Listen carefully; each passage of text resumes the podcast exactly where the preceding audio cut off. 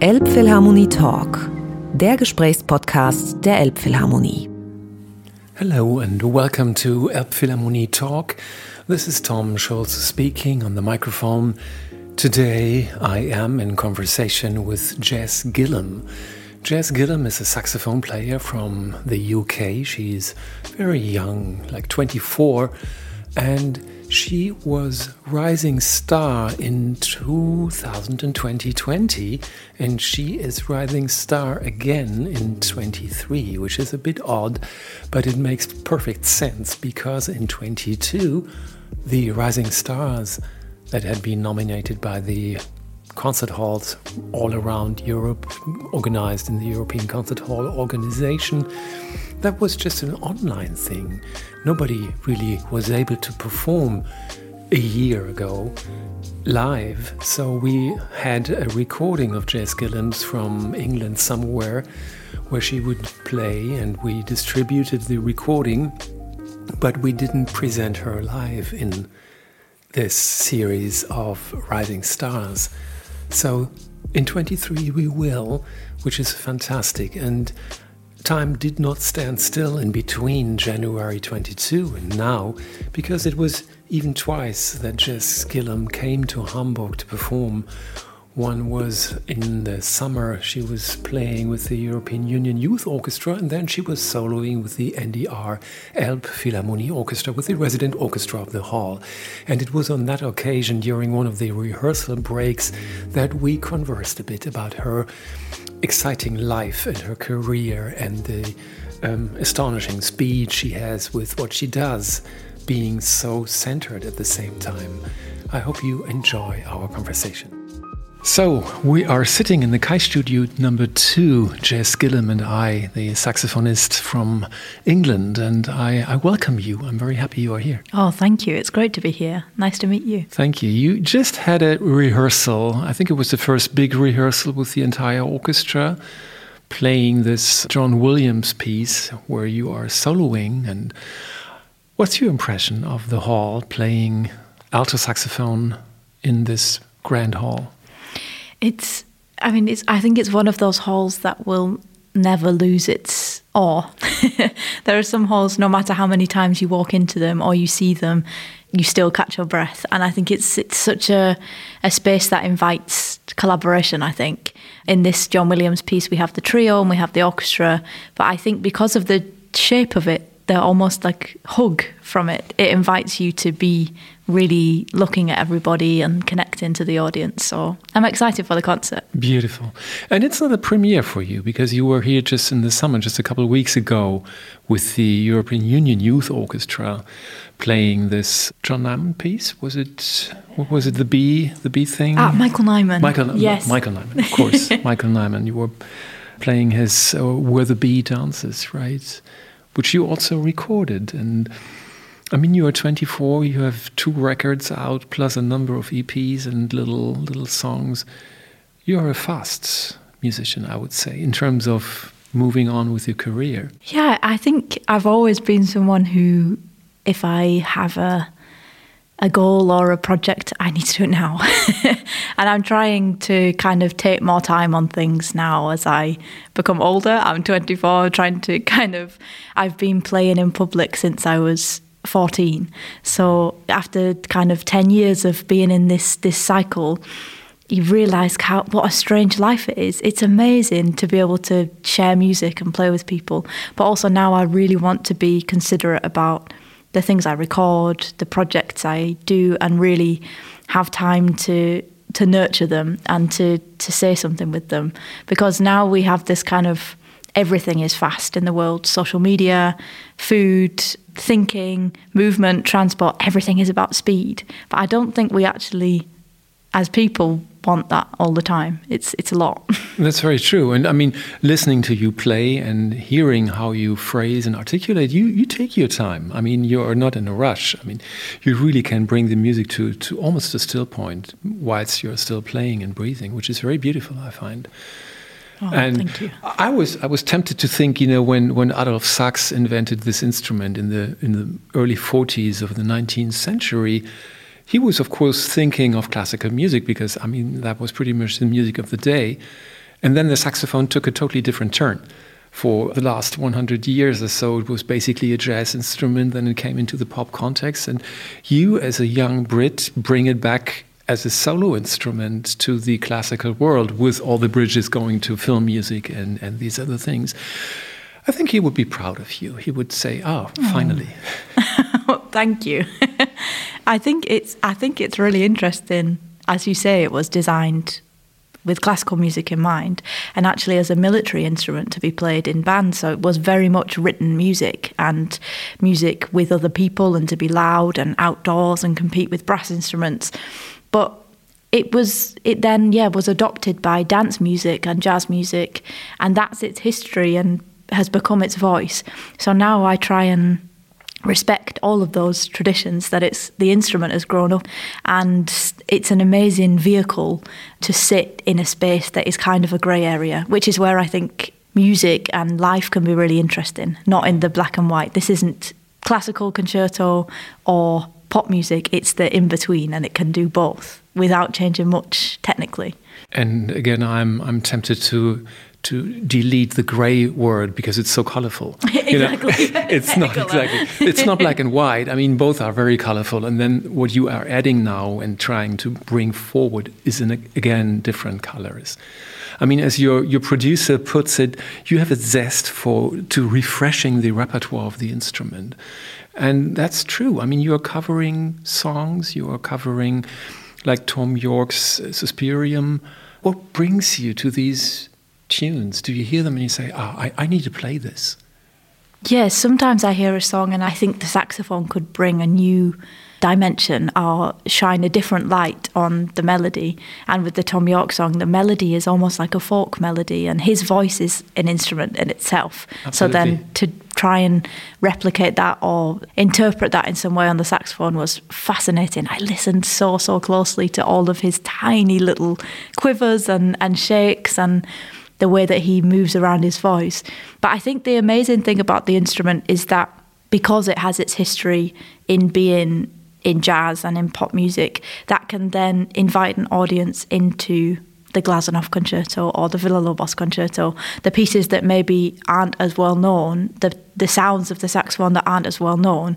But if the songs and more familiar sounds can be an indoor into the classical music world, I think that's really exciting because quite often, I don't know how it is here in Germany, but in the UK, classical music can feel like something that isn't necessarily for a certain listener. Yeah. So if I can give them a bridge to come and discover that music, then the instrument offers that. I think it's really special. So it's a kind of a seduction, probably. Exactly. You know, coming from familiar sounding surroundings into into a world where this is just a solo instrument in, in a classical context, and still you think saxophone always has this appeal, you know.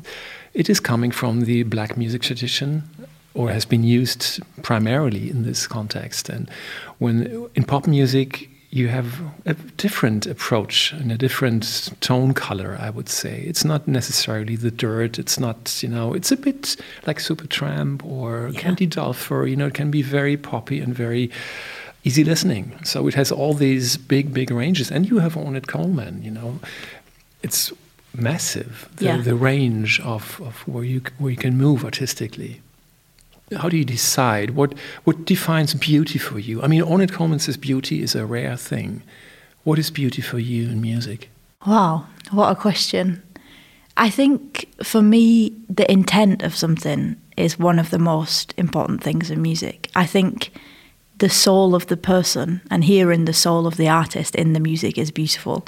And you might not like that music, but when you get a window or a glimpse into the soul, that's, I think, unequivocally beautiful because somebody has offered you a chance to be with them, even if they've never met you. Music can be the the bridge between the two souls, can be the bridge between two people. And I think I hear th- things where I think this person is being so generous in in offering us this world to live in, this symphony to live in, this song to live in. And I might not like it, but I think it's beautiful that I can exist in that world if I want to, and they've created it.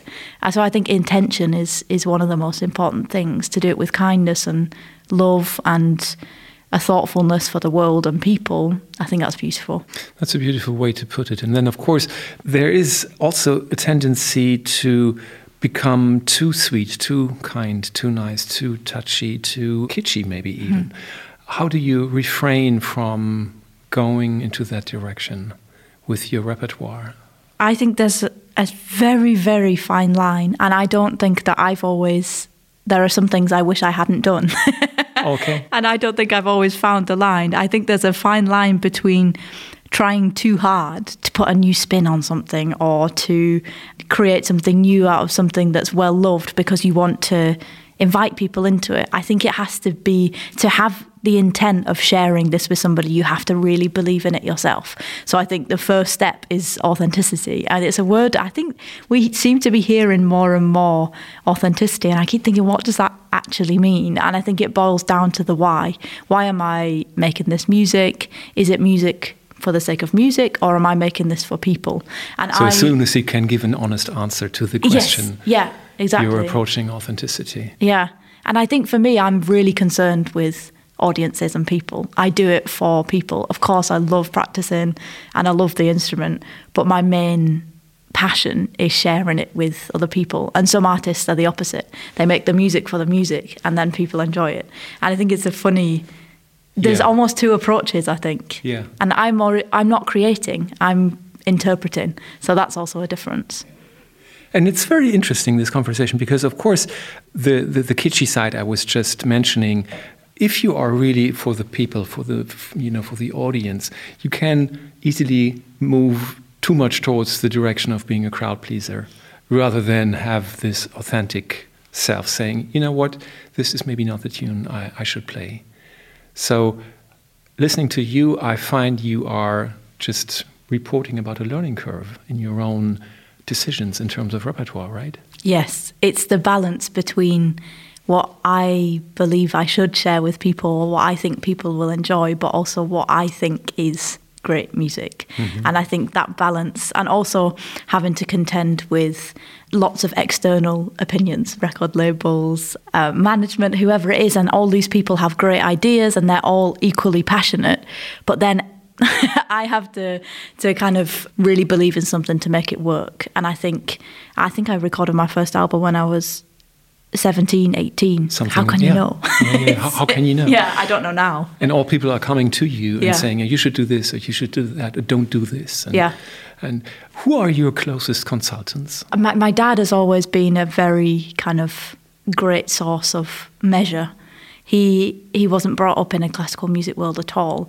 He you know he listens to he's My Bloody Valentine, Bjork, loud guitar bands. Peter Gabriel. Yeah, Peter Gabriel definitely so he's been a sort of measure of does this how does this sound without the kind of pre conceptual ideas around classical music and also I'm trying to train myself to be the person to, to be objective. I think that's the goal to be able to listen to something and think, how, how does this sound? Maybe you don't have to be objective, but passionately subjective. Maybe, yeah. Yeah. Just but then saying this is what I want and this is what I don't want. Yes, and it's having the the confidence to say no. yeah, yeah. There's this very sweet scene in, in the EPK that uh, Decca brought out for the, your second album, where your dad appears in person in the studio, and and you converse, and, and he is he's just exuberant and, and, and joyful and. I researched a bit and I saw that he is a merchant, apparently. He is working in a family business that goes back almost as far as Adolf Sax, like in the rather late 19th century, you had this grocery store yeah. in Ulverston where you grew up. And there's this, some photos you can see with you and apparently your sister. So you are two, two of you? Yes, two of us, yeah. Is she also in, in music or does she do something totally different? She's a songwriter. She's a songwriter? Yes, yeah. yeah. Is she older than you? She's younger than me. And she is, I would say, inherently much more musical. She's got a, such a musical brain and can turn her hand to any instrument. But You're not fishing for compliments here. No, no, no, no, no. No, we are, but we are black and white. We are. I will work at something for hours and hours and hours okay. and be totally organised, and she is kind of this dreamy, creative soul, and she'll pick up a guitar and write a song, and it's there, and you just think, oh. Do you envy her? Sometimes. How many years apart are you? Uh, she's 19, Wow, so we're so four or years. five years. Yeah, Yeah. Yeah. Because I was wondering, of course, I mean, playing on that level saxophone in your age, if you are not, you know, in a rock band or in a jazz band, it needs a lot of practicing and a lot of discipline. And I wondered, I mean, you must have picked up the instrument quite early, like it was seven or eight or so. Yes, seven. And what was your regimen? Would you just like rehearse four or five hours a day, like constantly? So yeah, when I first started, I was having group lessons. So there would be two or three of us in a room, and we would learn a note, maybe two notes a week. And there wasn't really much structure. I was in the carnival band where my dad was the percussion teacher, and we would learn tunes mainly by ear and play them in carnivals. And it was very far away from the classical training that I then went on to have. So when I was about 11, I started having one to one proper, not proper lessons, diff- uh, the kind of more structured form of lessons. Yeah. Lessons.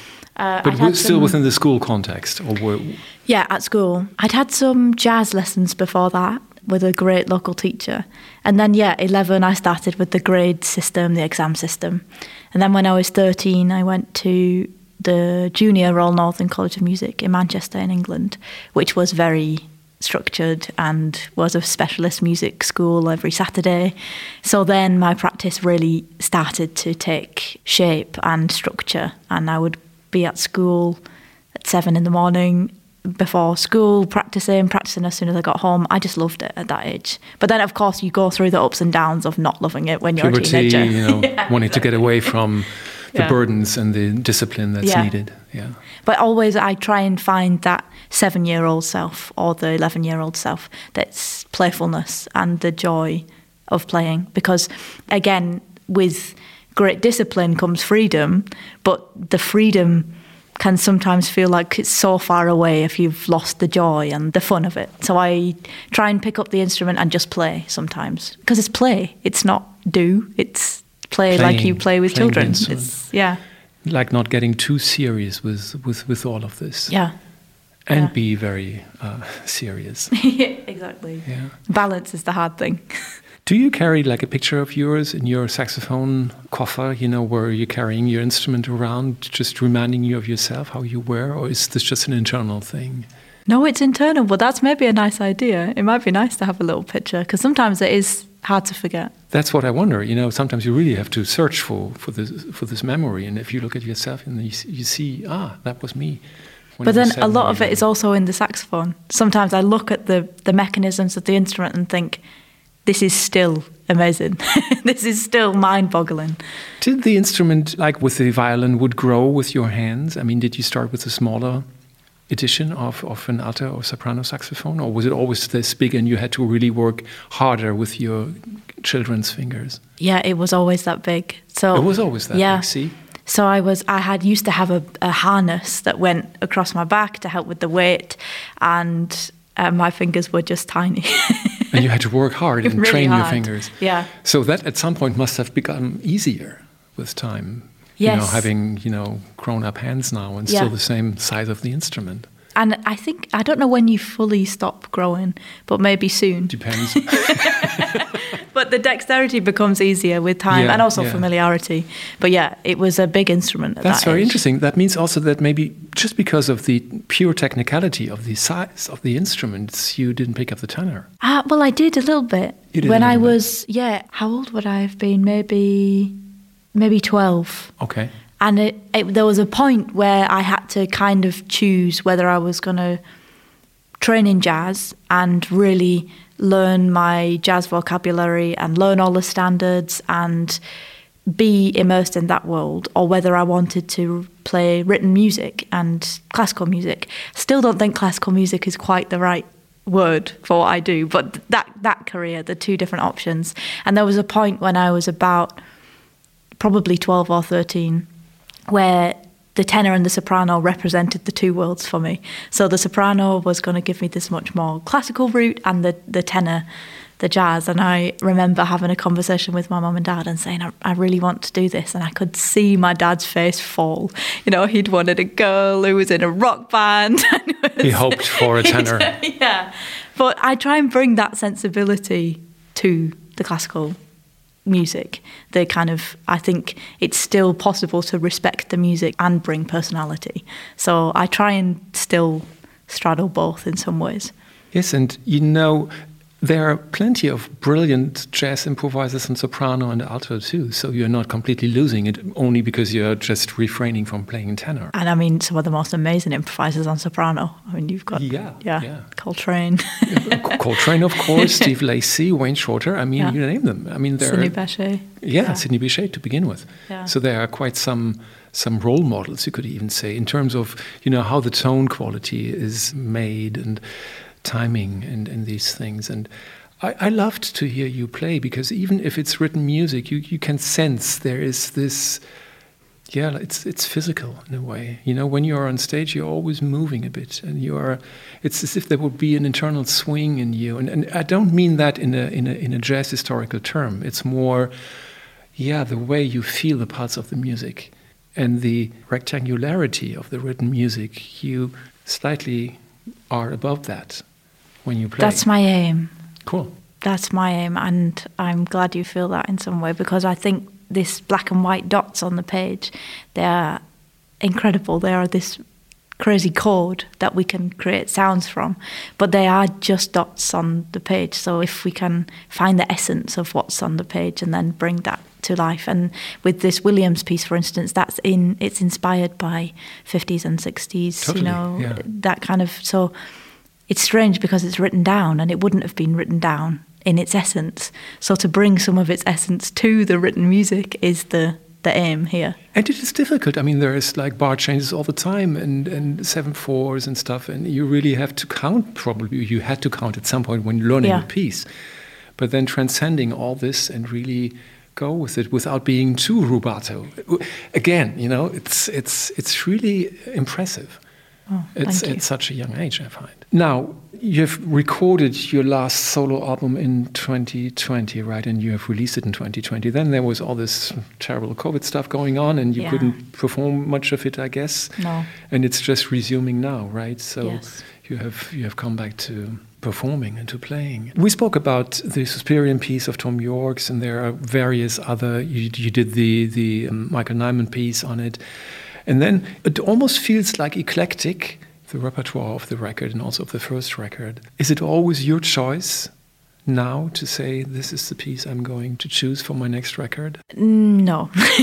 okay. Um, I try. There's always a balance with label and things that will the, the balance between commercialism and art, and not that they can't coexist.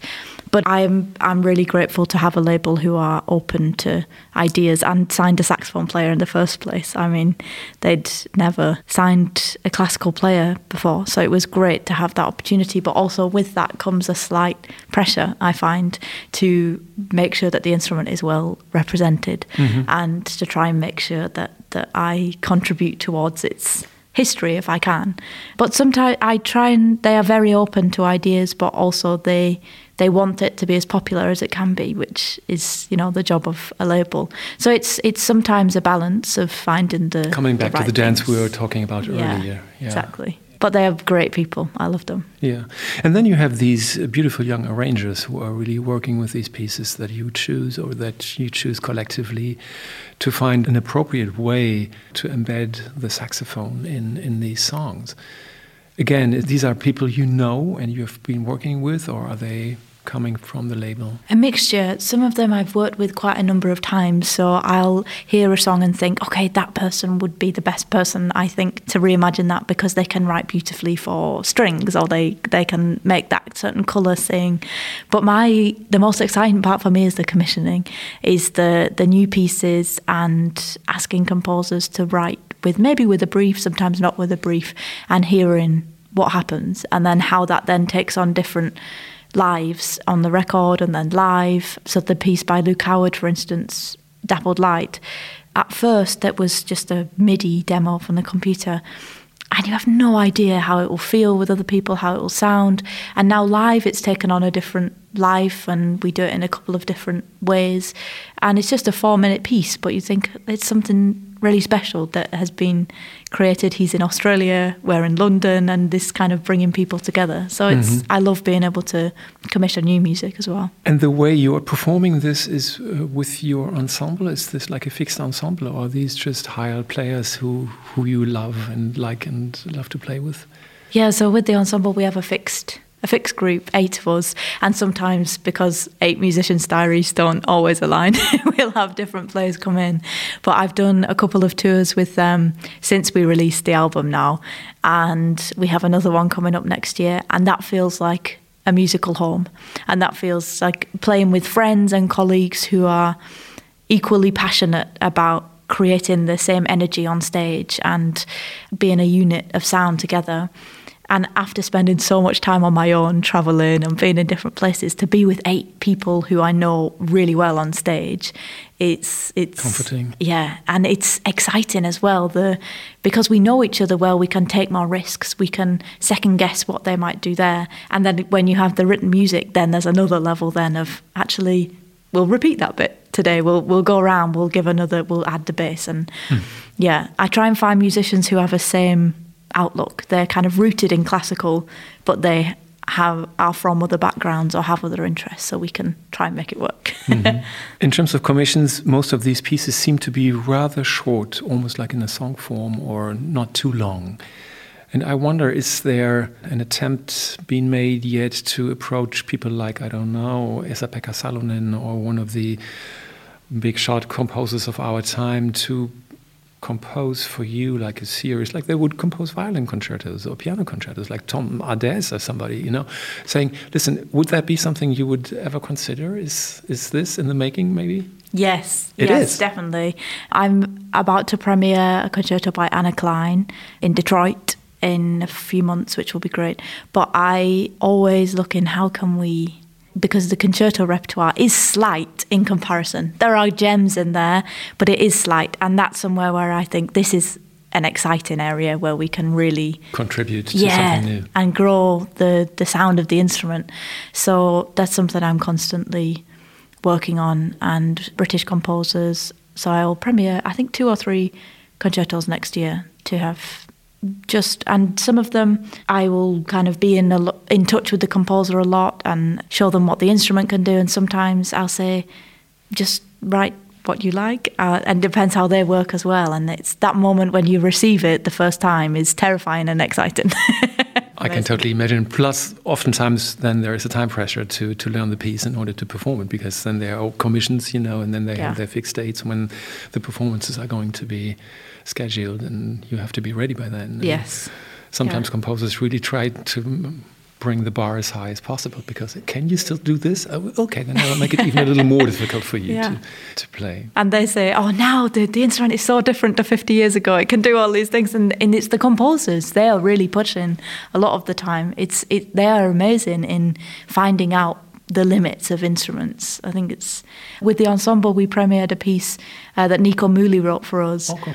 Uh, there was a it's a ten minute work, but again, this kind of knowing and loving his music. It's always interesting to me how composers write for the saxophone, and actually not with Nico, but just generally getting away from the jazz tinged mm-hmm. and jazz influenced mm-hmm. type of writing, even in an orchestral concerto context is sometimes quite difficult. So, for instance, I'll play the Adams, John Adams concerto in a couple of months, and we have the John Williams, and we have these amazing composers, but still the essence of jazz is there, and it's really interesting to me as to why and where that happens. Is it the ideas around the instrument? Is it because that's how it's most well known? But you can't imagine them writing a violin concerto in the same way. Not it's at all. it's so Not interesting to me. It's it's such a fascinating thing about how is the instrument perceived. I mean, every now and then, I mean, people like the national guitarist, what's his name, Aaron uh, Bryce Dessner. Oh yes, he yeah. would write a violin concerto which sounds like like rock music almost. You know, it yeah. is super high density and very very short notes and and stuff and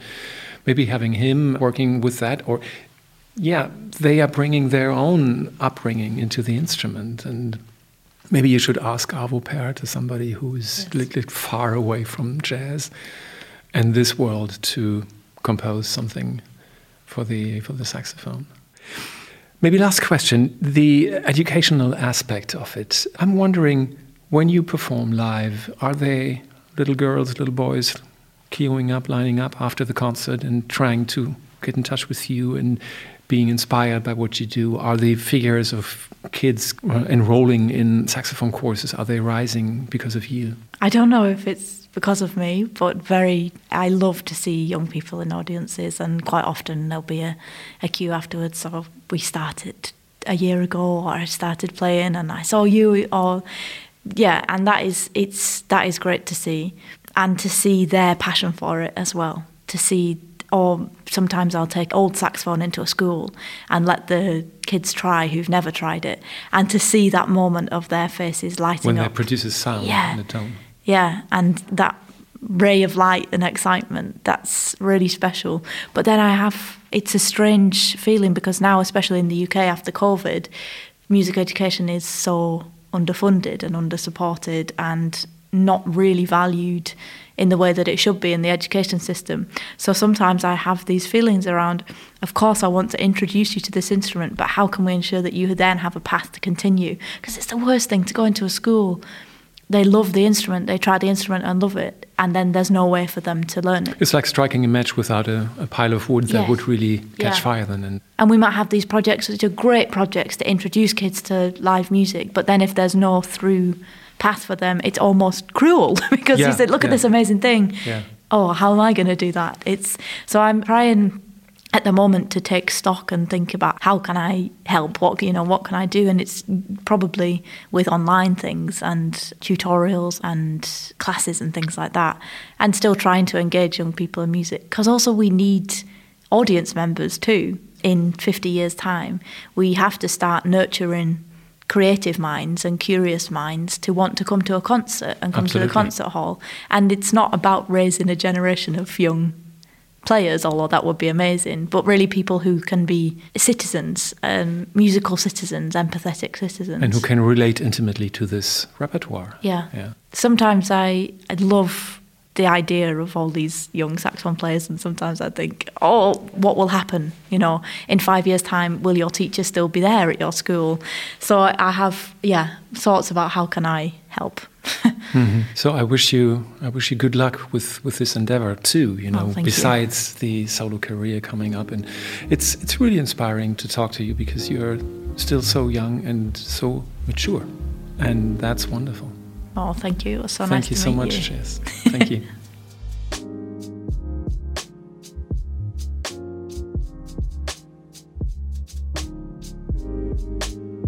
Elbphilharmonie Talk, der Gesprächspodcast der Elbphilharmonie.